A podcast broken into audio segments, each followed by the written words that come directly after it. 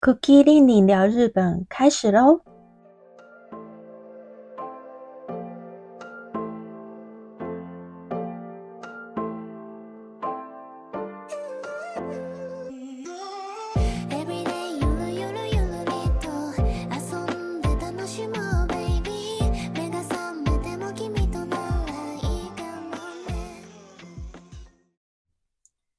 ！Hello，大家好，这里是 Cookie 令令聊日本。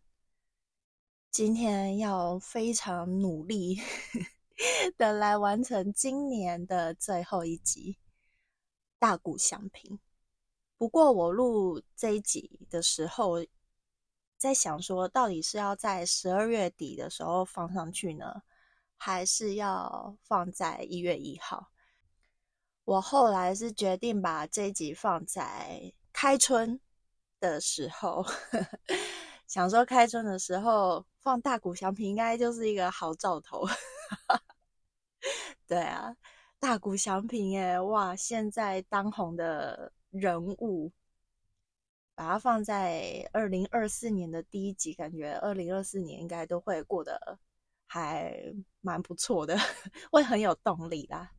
对啊，也希望大家听完这一集之后，让你的二零二四年呢开始有新的想法、新的规划，还有充满动力。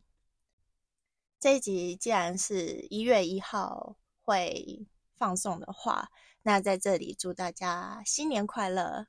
希望大家的二零二四年呢都会是非常平安、健康、顺利的一年。好，赶快来进入今天的主题，来聊一下这位日本的骄傲欧塔尼修黑跟大谷相平。要聊他的一些生平啊，还有一些经历之前呢，先来讲一下他最近的几个新闻。他最近的新闻就是二零二三年的年底，他最后是选择洛杉矶道奇队。d o d g e s 签下了十年七亿美元的天价合约。这个天价数字，这个数字呢，绝对是二零二三年年底占据了日本各大新闻头条。很多记者就去街头访问说：“哎，你知不知道大大谷祥平的合约，呃，相当于多少钱？”然后大家听到就：“哎哎，我说。”真的就不敢置信，居然是这么多这么多的钱。这个七亿美元的合约呢，相当于两百一十九亿的新台币，也就是等于可以盖二点五座的晴空塔。因为一座晴空塔是四百亿日币，所以它可以盖二点五座，是不是有点厉害？就有很多街头的路人就会说啊。这真的是投胎几次都赚不到这个钱，真的，这真的是非常多的钱，哇，实在是非常的厉害。嗯，虽然说这个合约呢，大部分是那个阿多巴拉伊，阿多巴拉伊就是在合约结束之后才会支付。也就是说，有九成的钱都会在十年的合约结束之后，才慢慢的支付给大股商品。大股商品就是领到老死都用不完这些，就是领不完这些钱就对了。当然，这个阿多巴拉伊的合约呢，也是造成了一些争议啊。像有人有些人就说，啊，是为了逃避那个奢侈税啊，什么什么的。嗯，不过我觉得。等一下会聊一下，就是大谷祥平的金钱观，还有他的想法。我觉得应该不是单单只是为了避税这个理由选择阿多巴拉伊，所以这个等一下会聊一下。当然，大家都很好奇，最后大谷祥平为什么会选择道奇队？因为一定有非常多的球队想要这名球星，甚至在他最后。选择道奇队的时候，杨基也还蛮不爽的。杨基又想说，一定是你不敢来纽约就抢他，很无聊。其实大谷翔平会选择道奇队是有渊源在的。那这些呢，也会在等一下呢会提到。但最主要的原因还有就是道奇队真的是用尽全力想要 想要大谷翔平哦，因为他出动了科比的影片，感觉这支影片已经录很久了，终于在现在把它拿出来献宝。可是我觉得很奇怪，他干嘛不在他加入天使队之前就快点拿出这个影片？还是来不及？这我就不太清楚。总之，大谷翔平在加入道奇记者会的时候就提到，呃，这个影片呢也是关键之一，真的有让他感动了一下。毕竟科比嘛，科比现在已经不在人世了，但他绝对是传奇，嗯，洛杉矶湖人队的传奇。还有加入道奇队主要原因呢，是希望能拿到冠军，赢得胜利，这才是他的目的。最后呢，是顺从自己的想法，也就是初衷啊，想在道奇队打球。那他为什么会有这样子的想法呢？就是等一下会提。另外一个新闻是我在录这一集之前刚看到的，就热腾腾。他加入道奇队不是还是十七号嘛？维持十七号。那这个十七号原本是别人的，然后那个人呢，就是把十七号让让给他。其实对球员来说，号码是真的还蛮重要的。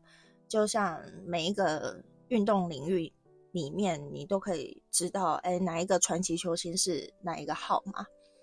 对，所以他会把这个号码让出来，我觉得也是一件蛮嗯不容易的事情啊。那当然，在记者会上面，他也开玩笑讲说，哦，那如果你可以给我一台车的话，虽然你不能给我车，我也是会把号码让给你，就是。开了一个小玩笑，没想到，没想到大谷祥平真的就送了他一台保时捷。后续，哇哦哇哦哇哦，真的是非常的惊人。你会想说，哇，大谷祥平签了这天价合约，出手很大方。后来再仔细看一下，才知道，哦，原来是保时捷刚签下他成为代言人呐。如果是这样的话，感觉就还蛮说得过去，真的是有吓一跳，想说天啊，大国小美要变了吗？要变成那种哇，乱花钱的富豪，土财主，随便出手送人都是保时捷啊，不然就是 玛莎拉蒂嘛，就是一些哇超跑，没有啦，大谷小品他是因为是代言人的关系。那可能是一些因缘际会吧，那就是刚好为了答谢他的队友让出十七号这个举动，所以送了一台很高级的车子，真的是替大谷翔平捏了一把冷汗，有没有？对啊，想说这个乖孩子什么时候变成土财主啊？其实大谷翔平呢，他在加入道奇队的一些衣着啊，还有他佩戴的手表啊，都造成话题嘛，都可以看得出来说，哇，一个签了天价合约的呃超级球星，居然是佩戴，就是嗯，可能对一般人来说还蛮昂贵的手表，可是以他的身价来说，那只手表算是还蛮平价的，还有他的西装嘛，跟他的领带这些。总共加起来真的不到日币一百万哎，就是觉得，嗯，大谷翔平真的在金钱观还有在他的一些呃品味上面，并不是走那种非常奢侈的路线。这件事情也造成就是很多人的赞赏，觉得大谷翔平他一直以以来都维持这种谦虚，还有非常嗯不浮夸也不爱炫耀的这种性格。真的很受人喜爱，也很受人欣赏。所以很多人喜欢大谷翔平的原因，并不是只是他展现了神迹二刀流，还有他非常厉害的球技，或是说他绝对是当代伟大的棒球明星之一。不只是因为是这样，还有他的性格，他的性格非常受到人家的喜爱。那要讲他的性格的话，大家就会很好奇。大谷翔平是出生在什么样子的家庭啊？是受到什么样子的教育啊？没错，像我之前不是在 录某一集的时候就讲说，日本在近几年出了几位还蛮厉害的选手，像羽生结弦。羽生结弦跟大谷翔平是同年，哇，真的是奇迹年。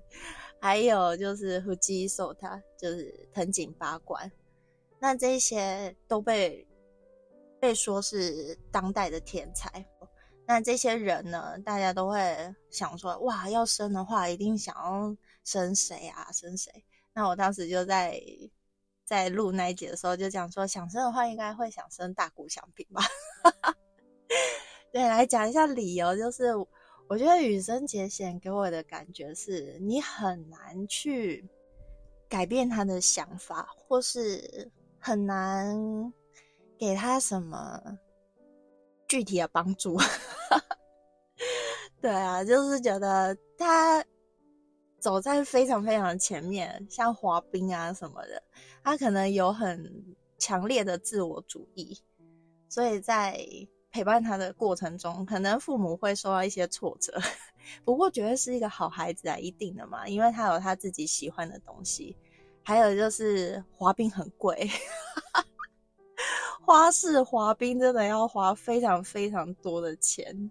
当然钱不是重点啊，如果小孩子喜欢的话，还是有能力就是会帮助他。可是滑冰绝对是一件很辛苦也很漫长的事情。再来讲一下腹肌瘦塔的话，他真的很厉害啊！他就是神一般。我觉得他不是近藤光，他就是左为，或是他背后一定有一个左为，真的是太恐怖了。他一直不断的在不断在获得头衔的，而且他很年轻，才二十岁还是二十一岁，就觉得哇，真的是很不可思议。听说他也是五岁的时候在爷爷奶奶家里。看到那个棋盘，然后爷爷奶奶就教他下象棋，然后他从那一刻开始喜欢上象棋，是不是很像那个《麒麟王》的情节？哇，真的是很厉害，被附身。当然，下象棋的孩子，或是你喜欢玩一些棋盘的那些孩子，一定也不会变坏。但是，我觉得他在家里应该就是像神一般的存在。如果要问他说：“哎。”今天晚餐要吃什么？感觉都会打扰到他，打扰到他去想那些棋盘啊，想那些怎么下棋的走法，所以觉得压力应该也还蛮大的。所以要生的话，绝对是大谷翔平。不过啊，真的，等一下呢，在聊大谷翔平的时候，会知道。要培育一个天才，或是说要当大谷翔平的父母，也不是一件非常简单的事情，绝对是一件很不容易的事情，才会造就这样子绝世的天才。相信应该有不少人啊，跟我一样，就是不是那种很精通棒球的人，就是不是说一定会看大联盟，而是会看一下经典赛啊，或是说会知道。哦，铃木一郎知道松坂大辅、大臂修友这些知名的球星，但平常可能没有很热衷的在关注棒球的那一些活动。对啊，就像那个足球也是啊，就是只有那种世足赛的时候会看一下，平常那些转播啊根本就不会看。为了让跟我一样对棒球一知半解的。门外汉的人能够快速的了解大谷翔平，所以特别做了一下功课。那现在就快点来进入今天的主题。今天在聊大谷翔平的时候呢，会参考这本书。这本书呢是《大谷翔平：天才二刀流，挑战不可能的传奇全纪录》。这本书的作者呢是张尤金。这本书我看完之后呢，其实还蛮推荐给每一个人都可以看一下，因为不只是喜欢大谷翔平的人可以了解大谷翔平的生平之外，因为他真的很详细的记录大谷翔平的父母、家庭背景以及家庭教育、学校教育，以及他后来遇到的教练。所以在这些他遇到的人里面，还有他遇到的每一件事情里面，都可以看得到很多不同身份的人在帮助他。所以除了棒球以外，这本书可以看得到夫妻的相处之道，还有父母如何教育自己的孩子，一些教育理念。还有你为人师表，如何因材施教，甚至你成为社会人士之后，你应该要怎么去跟其他人相处的那些态度，跟一些处事的想法跟观念。我觉得这本书记录的非常的详细，而且浅显易懂，真的很值得看一下。有很多地方也很值得学习。好，来仔细的聊大谷祥平之前呢，一定要先提及一下他的大事年表，也就是他人生的几个重要阶段。先从出生开始，大谷祥平 （Otani s h o h e 一九九四年七月五号出生，今年二十九岁。他是家中的次子，次子就是第二个男生。他上面有一个姐姐跟一个哥哥，哥哥是长子。他们的排序有点奇妙，就是呃，第一个出生的男生呢叫长子，第一个出生的女生叫长女，第二个出生的男生呢叫次子，就以此排序这样。所以要讲的话，他是家里的第三个孩子。他二零零二年的时候，小学加入水泽少棒联盟。零七年中学的时候，在全国大赛登场。二零一零年高中进入花卷东高校。二零一二年的十月，获得北海道火腿斗士队的第一指名。二零一六年开始展现二刀流。二零一七年担任火腿队的先发以及第四棒，在同一年的十一月宣布挑战大联盟，十二月九日召开记者会加入洛杉矶天使队。他这次加入道奇队也是选在十二月九号，这是一个非常有 纪念意义的一天。他加入天使队之后就进入伤兵名单。等到他复活的时候呢，是二零二零年跟二零二一年。整个二零年到二一年是大谷翔平发光发热的时候，他也在二零二一年拿到了 MVP。他在冠状病毒大爆发的时候，也就是大家 陷入一片绝望跟灰暗的时候呢。大谷翔平在当时就被说是奇迹般的存在，带给大家希望，称为大谷奇迹。嗯，也是啦。至少就是当大家觉得很沉闷的时候，还可以看得到大谷翔平在大联盟努力，正在发光发热，带给人希望的感觉。嗯，之后呢，就是大家看到他拿到了经典赛，以及今年加入洛杉矶道奇队。当然，看到这位横空出世的天才，横空出世的棒球天才，大家就会开始好奇他的父母啊，好奇父母的职业啊。好，现在就来满足大家的好奇心，从大谷祥平的家庭背景开始聊起。为什么说要生一个大谷祥平也不是一件容易的事？大谷祥平的身高一百九十三公分。他的爸妈一定不矮，废话，他爸的身高就有一百八十二公分，他的妈妈身高一百七十公分，也就是说家里都是高个子。如果他不当棒球选手的话，他当 model 也不奇怪。难怪就是他的身高可以长到一百九十三公分，所以。好啦，要生一个大谷翔平，基因也是要有，不然要怎么长那么高？好，他的爸爸呢，不止身高很高之外，他爸爸呢，大谷彻也是一名棒球选手。没错，棒球其实所谓的运动天分是真的，也跟基因有很大的关系啊。嗯，他妈妈呢是羽球选手，也就是说 家里就是。跟运动有非常大的关系。这本书也有提到他的外公，也就是他妈妈的爸爸。他的外公本身就是二刀流啊，也就是投手跟第四棒嘛。对啊，也是主打跟主投。像这种有家庭背景渊源，果然要出一个大谷祥平，首先也要具备这些条件。所以大家真的快去翻一下家谱。族谱啦，去看一下自己的血缘啊，还有亲戚里有没有这些基因存在。好，回到大谷祥平的爸爸大谷彻，他爸爸的家乡就在岩手县。那他爸爸当时在高中就是一直在打棒球，嗯，原本高中毕业的时候有机会进入职棒，就是日本职棒，可是他却放弃。他觉得，嗯，职棒是一个很遥远的梦想，他觉得他没有自信可以在职棒有很好的表现，他就一度就放弃去当一般的上班族。其实他的爸爸会做出这样的决定也不意外啊，有蛮多。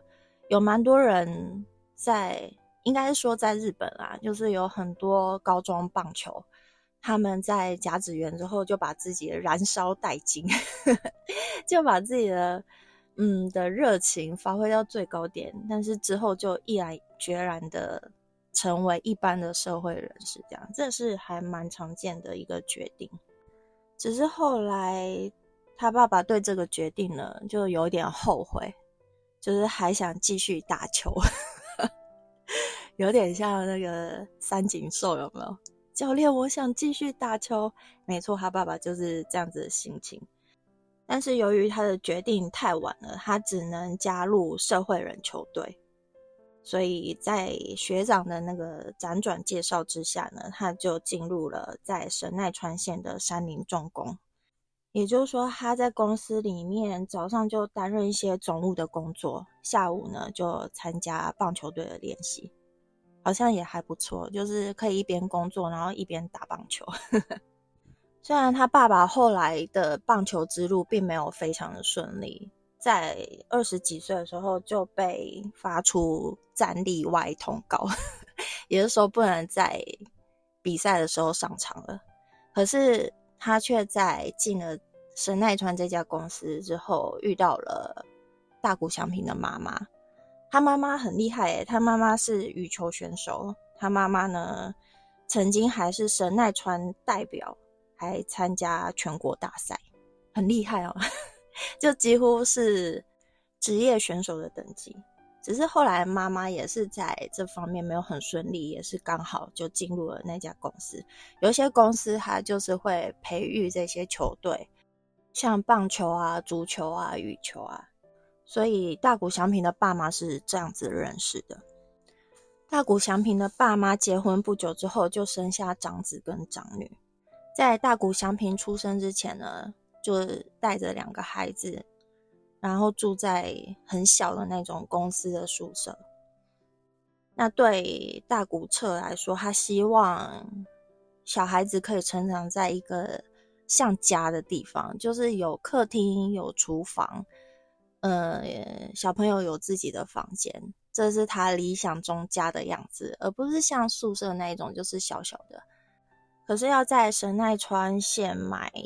像有家就是三房两厅这种房子啊，就非常的贵，就有点像在台北要买三房两厅，就是一般人可能负担不起。所以大谷彻呢，才决定带着他的妻小回到他的家乡岩手县。在这里书里面也有提到，岩手县是位在日本的东北地方，真的还蛮冷的。岩手县 东北地区真的很。偏僻啊，就是还蛮乡下，也蛮冷的。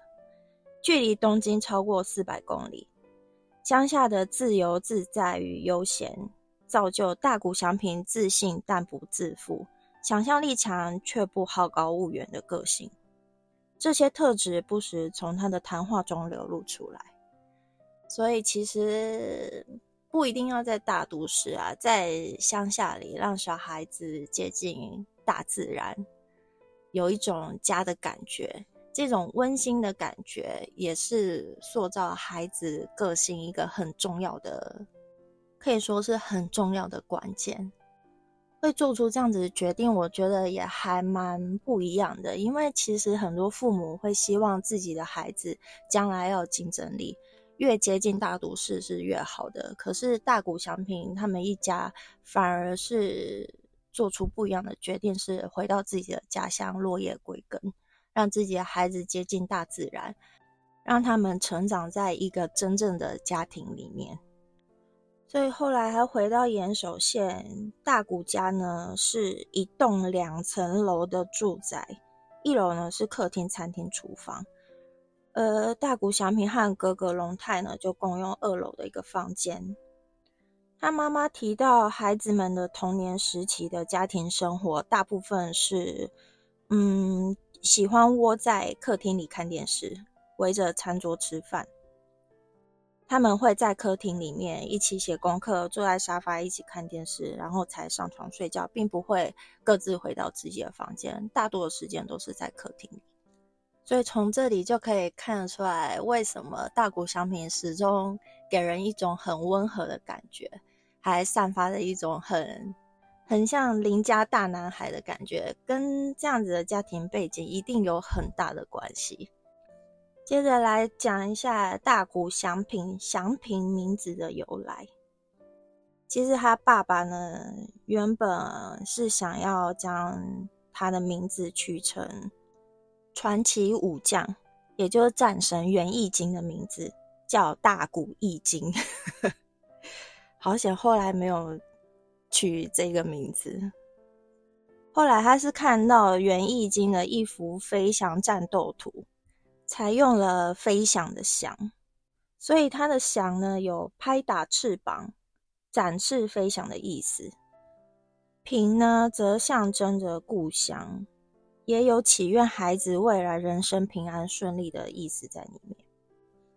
好，刚刚提到大谷祥平，他上面不是有个哥哥，还有一位姐姐吗？那他是家中的次子，也就是次男。次男传奇，现在就来讲一下次男传奇。有很多的有名的棒球选手啊，或是有名的选手、明星，这些运动明星啊，大部分都不是家中的长子，就是老大，大部分都是老二啊、老三这样。这真的是非常的神奇哦。像羽生结弦，他也是上面有个姐姐。还有现在棒球还蛮厉害的一位新生代佐佐木朗希，他也是家中的次男，他也是横空出世的令令和怪物。对啊，有机会再来聊佐佐木朗希。书里面还提到其他的次男传说，像乔丹啊，还有松井秀喜都是。那为什么次男会这么的优秀，甚至超越老大呢？因为他们从小就会有一个模仿的对象，他们的学习呢是透过模仿。就像大谷翔平，他会开始接触棒球，是因为他的哥哥每天就是在玩棒球，对他就是想要跟哥哥一样，有没有？所以呢，就开始跟哥哥一样打棒球，所以就会很调皮吧，可能就会去玩一下哥哥的手套。所以次男呢，大部分他们的学习呢，都是从模仿老大开始。说到大谷祥平的哥哥，大谷祥平的爸爸会想要搬回岩手县，跟哥哥也有很大的关系。当时爸爸既要上班，又要忙着打棒球，反而没有时间陪老大一起成长，也没有时间去指导他的棒球。后来，老大在棒球比赛输球，大谷车看到自己的儿子留下这些不甘心还有委屈的泪水，他也感到很自责。他觉得是自己没有时间，没有足够的时间陪伴孩子成长，才会导致这样子的结果。所以有了一种补偿的心理，他花了非常非常多的时间 陪伴大谷祥平。对，这就是。身为家中次子的好处，新手父母往往会在老大上面遇到的挫折呢，逐步的修正，然后把对的呢运用在老二或老三的身上，所以老大就是比较吃亏啊。所以当老大真的是没什么好处，嗯，当老二或老三真的是比较好。所以，除了大谷翔平的哥哥是棒球选手之外呢，姐姐也没在输，姐姐是打排球的，所以一家都是运动选手，很厉害。接下来来讲一下大谷翔平的家庭教育。大谷翔平受到大家喜爱，除了他谦虚有礼，还有他像邻家大男孩温暖的个性，这跟他的家庭背景跟成长环境有很大的关系。他的爸爸妈妈不是那一种直升机父母，或是虎爸虎妈，他们的家庭教育以爱与尊重为出发，这是一个还蛮不简单也不容易的方式。举几个具体的例子，他们大谷夫妇在相处方面有一个约定，这个约定呢是他们不在孩子面前吵架。他说，当夫妻争吵的时候，家庭的气氛会变得很沉重，孩子们往往会不自觉的变得压抑，也会感觉到压力啊。所以他们即便是吵架，也会在隔天马上就恢复正常，也就是不会让吵架延续的很长。我觉得这就已经还蛮不简单了，不在孩子面前吵架，已经我觉得已经算是还做得到的一件事情。可是你要让吵架不延续，也就是说你不冷战，对，不跟对方冷战这件事情是还蛮不容易。就是隔天要马上恢复正常，要帮对方准备早餐啊，或是 马上像没事一样的讲话。这真的是很不简单，也很不容易啊！我就是那种会喜欢冷战的人，唉，不过这真的是为了孩子的话，真的需要改变，因为孩子在小的时候是最敏感的，他们看得懂父母吵架，就算可能不太理解吵架的原因是什么，但是父母经常吵架，他们是感受得到，他们是非常敏感的，会知道这个家庭。是有问题存在的，所以当你的身份既是夫妻又是父母的时候，争吵是在所难免的。但是要如何不让争吵一直频繁的发生，或是让它延续到隔天，这真的是一门学问。大家呢可以想一下，也可以参考一下大谷家的做法，或许可以让你的孩子避免在这样争吵的环境之中。嗯，感受到压抑还有压力。再来是跟饮食有关，大谷翔平有挑食的问题。虽然他身高有一九三哦，可是他其实以前是跟铅笔一样瘦。这里写说他跟铅笔一样瘦，哎，太夸张了。反正就是很瘦弱的一个男生啊。嗯，真的是很难想象。他说他从小食量就不大，每餐就是一碗白饭，喜欢吃肉，讨厌吃青菜还有番茄。那大谷家的做法呢是，他们从来不强迫孩子，他们觉得不吃番茄就算了，他们重视的呢是用餐的气氛。他妈妈说，他觉得全家一起在快乐气氛中用餐，他们就会多吃一点。所以他们会等到爸爸下班回家之后一起吃晚餐，假日的时候就开心的享用铁板料理。他认为不需要为了区区几样不爱吃的食物去破坏全家用餐的心情。我觉得这是一个很好的想法诶，每个人都会挑食，每个人都会有自己不爱吃的东西。我觉得挑食的话，真的可以不用去强迫孩子。吃这个吃那个，他们自己会想办法。这是我个人的想法啦，因为我也看到朋友，嗯，对老大，因为是第一个孩子嘛，可能对老大就是想说，哎，要让他吃这个很有营养的东西呀，不要让他挑食呀，要让他吃，呃，真的用水果。磨成的那种离乳食啊，或是说一些营养价值很高的东西啊，我有点忘了。我记得当时我看到的时候，只是淡淡的说，当他长到一定程度的时候，你就会让他吃麦当劳跟喝可乐。哎，那这不是就是不可避免的吗？所以我觉得不需要太过极端呐。当然小时候会想要给他一些充足的营养，这是好的出发点。但是如果你的小孩子真的有很严重的挑食或偏食的问题的话，要么就寻求帮助，要么就是不要强迫他，给他他爱吃的东西就好。我觉得长到一定程度的时候，他就自然而然会去吃，会去改变饮食方式啊。就像小时候不爱吃什么，长大之后突然喜欢吃这样。所以挑食的问题，我觉得没有这么的困难。也像大谷祥平妈妈说的，其实吃饭的气氛是更重要的。有的时候吃饭如果像战斗一样，反而就是没有那种温馨的感觉。不只是小孩子很痛苦，我觉得大人也很痛苦啊。如果你正在经历这种痛苦时期的人，不妨可以参考一下大谷祥平他妈妈的想法。其他还有几个也还蛮值得提出来讲一下，就是他妈妈提到，虽然每个孩子有不同的成长方式，而且总有一天他们会离开家里，但不管如何，家就是家。不管孩子们的年纪多大，父母对他们的爱是永远不会改变的。我觉得这也是一个很不容易的事情哦。但是如果你做得到的话，我相信。孩子一定感受得到，以后也会感念在心。另外一个就是以身作则，以身作则，大家都知道要这样子做，可是 要真的达成是一件非常困难的事。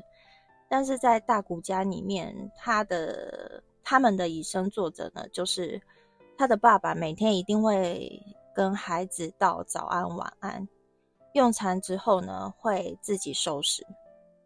那孩子们看了之后就会照做，这样就不会是一定都帮孩子做这些事。孩子吃完就自己鸟兽散，这样就是让孩子们自己要收拾自己的餐盘。我觉得这也是蛮重要的，也不会说说一套做一套，就是哎碗盘收一收，结果自己的餐盘是老婆收，或者自己的餐盘是老公收，这样 这也是有没有说一套做一套？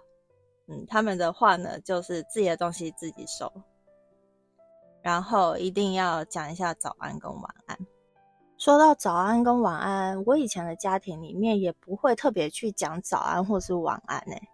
可是，在日本的家庭里面，或是在日本的职场里，这一种打招呼好像是非常的重要，就是“おはようございます”跟“おやすみなさい”，这好像就是一定要讲的。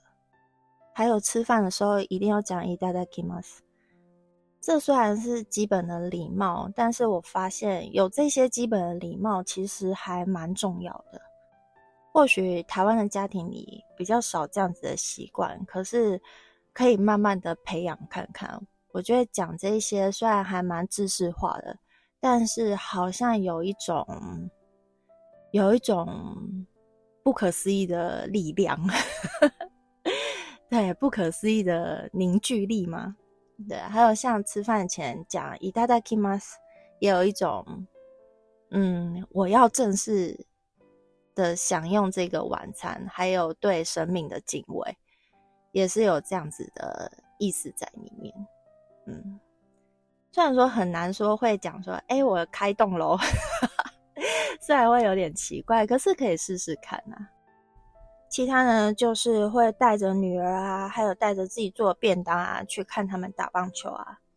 虽然这些听起来很像日剧，也很像漫画的情节，就像那个最近的日剧《下课上球儿》，对，也有这些画面出现。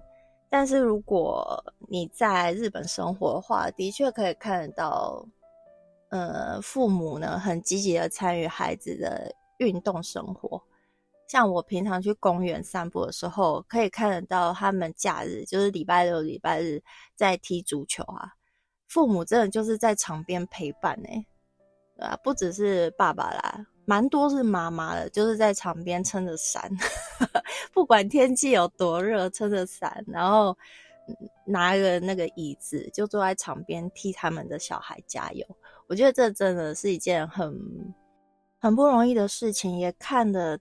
到日本的家长呢，非常重视孩子的体育以及他们的休闲活动，嗯，都会到场边加油。看一下时间，我可能会把大谷祥平呢分成上下两集，因为这集呢已经快四十分钟了，前面是不是太多废话？哎呀，就当做那种闲聊嘛，大家有兴趣就是听一下听一下这样。在大谷翔平的成长背景里面，爸爸真的是非常重要的一个角色。每一个棒球明星的背后，都有一位伟大、不计代价付出的父亲。不管是松满大辅，还是铃木一郎，甚至是现在的大谷翔平，他们的爸爸付出了非常多的心力，在他们的棒球之路上。才会造就了这几位绝世天才。下一集呢，就会特别讲一下他爸爸，还有之后大谷翔平的中学生活，以及他的高中生活，以及他之后的大联盟之路。这里呢，先预告一下，他的爸爸一直有一个很重要的理念，就是人要做自己有兴趣的事才会成功。好。如果大家还喜欢这集内容的话呢，可以留言告诉我。下一集也会很快的上传啊，因为我会一起录，只是分上下两集，让它不要太长而已。那上集的部分就先到这里，希望你会喜欢今天的内容。那我们下集再见喽，拜拜。